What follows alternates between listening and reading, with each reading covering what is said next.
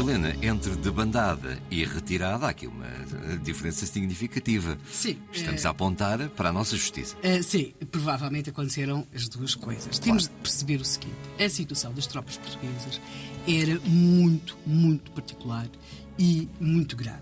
Uh, e o, o, desastre de Lali acontece em 9 de abril. Ora, uh, dois dias antes, uh, estava tudo preparado para que as tropas portuguesas fossem retiradas. Ou seja, o comando inglês, que era ao qual reportávamos, tinha reconhecido o cansaço, a extenuação, o desespero dos militares portugueses e tinha decidido uh, que uh, alguns deles, ou uma boa parte deles, recuariam, tendo em conta o seu estado de, de, de, de, grande abatimento. E porquê? Este, a maior parte destes homens tinha chegado lá em janeiro de 1917. Tinham sido enfiados naquelas trincheiras, janeiro, fevereiro, março de 1917. A zona de Lali, e convém frisar, é uma zona terrível, uma zona muito fria, muito úmida, eles estavam enfiados naquelas trincheiras há, há imenso tempo. E temos de entender o seguinte: na segunda-feira eu referi aqui que, uh, se calhar, o desastre de Ali é, em boa parte, o reverso de um milagre em que se quis acreditar, que é o chamado milagre de tanques. E temos de regressar, deixar lá ali, na Flandres Francesa, e vir para Portugal para tanques no verão. Portanto, nós vamos sair do, frio, da umidade, da Flandres, ali em abril de 1918, e vimos para Tancos no verão de 1916, o local onde os portugueses quiseram acreditar que tinha tido lugar o milagre de Tancos. O que é o milagre de Tancos?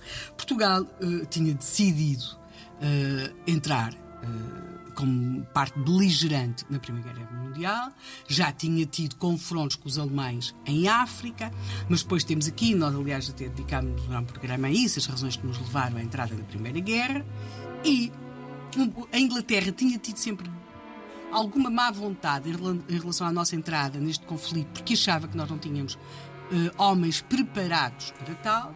Portanto, quando Portugal, de alguma, de alguma forma, com algum voluntarismo, resolve uh, que estão criadas as condições, até porque nós apresámos os barcos alemães que estavam aqui nos portos, portanto, é natural depois disso e, consequentemente, a Alemanha declarou-nos guerra. A partir daí, a Inglaterra, até porque manda cá militares e tudo, uh, então Portugal vai entrar na, na guerra aqui em solo europeu e já não apenas em África, mas é preciso preparar homens. E é aí que se parte para Tancos e que uh, se vai montar em Tancos um, um, centro de recrutamento, um centro de formação, uh, que se vai dar formação a homens. Agora, qualquer português, eles têm essa formação no verão de 1916.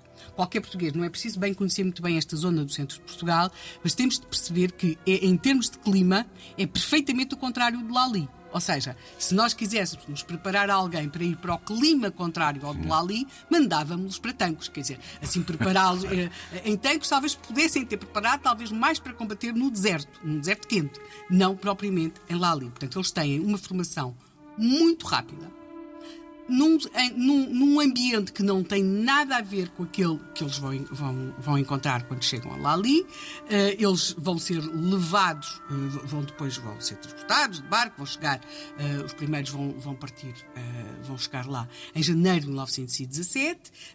temos de perceber que politicamente eles saem de Portugal numa situação que, é, que não é de grande unanimidade. E porquê? Porque seja uh, mesmo dentro do Partido Democrático, que era aquele que nós vamos ter depois um governo de consenso nacional, que é o chamado Governo da União Sagrada, os mais entusiastas pela questão da guerra eram os democráticos de Afonso Costa, mas mesmo aí havia, havia quem, quem considerasse que uma coisa era defender o, terri o território português, neste caso em África.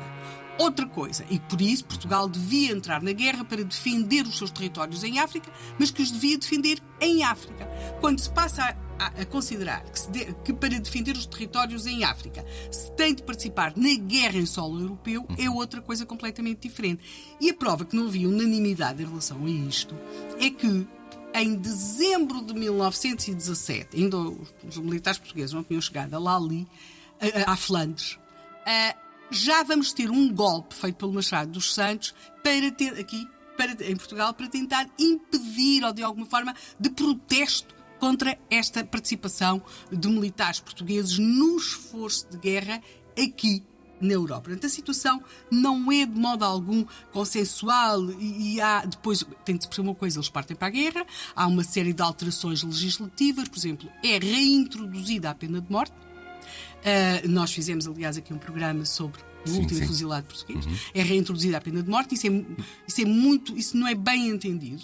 Não é bem entendido. Há, aliás, manifestações em Lisboa em setembro de 1916 de protesto uh, contra esta alteração legislativa. Portanto, não, quando no final de 1916 os militares são considerados prontos para a partida, já está constituído o chamado uh, Corpo Expedicionário Português, não, a partida não é feita num, num clima de grande consenso. Seja como for, estes homens, os homens que, que, uh, cuja formação militar resultou do tal milagre de tanques, vão chegar à Flandres no início de 1917. Aí, mais uma vez, as coisas não correram bem como se esperava, muito antes do desastre de Lali acontecer. E é disso que falaremos aqui amanhã. Mas isto é, é defender a, a causa certa na guerra errada? Ou, ou o vice-versa também é válido.